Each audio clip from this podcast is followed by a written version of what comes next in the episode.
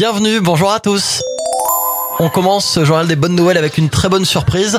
En attendant que le kebab qu'il venait de commander soit prêt, un sexagénaire a décidé de se rendre au bureau de tabac juste à côté pour faire valider le ticket d'euro million qui traînait depuis plusieurs jours dans sa poche.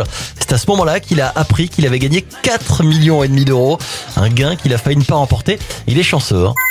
Vous connaissez le dicton qui dit que le talent n'attend pas le nombre des années. La preuve avec cette jeune indienne qui est peut-être la plus jeune développeuse iPhone au monde.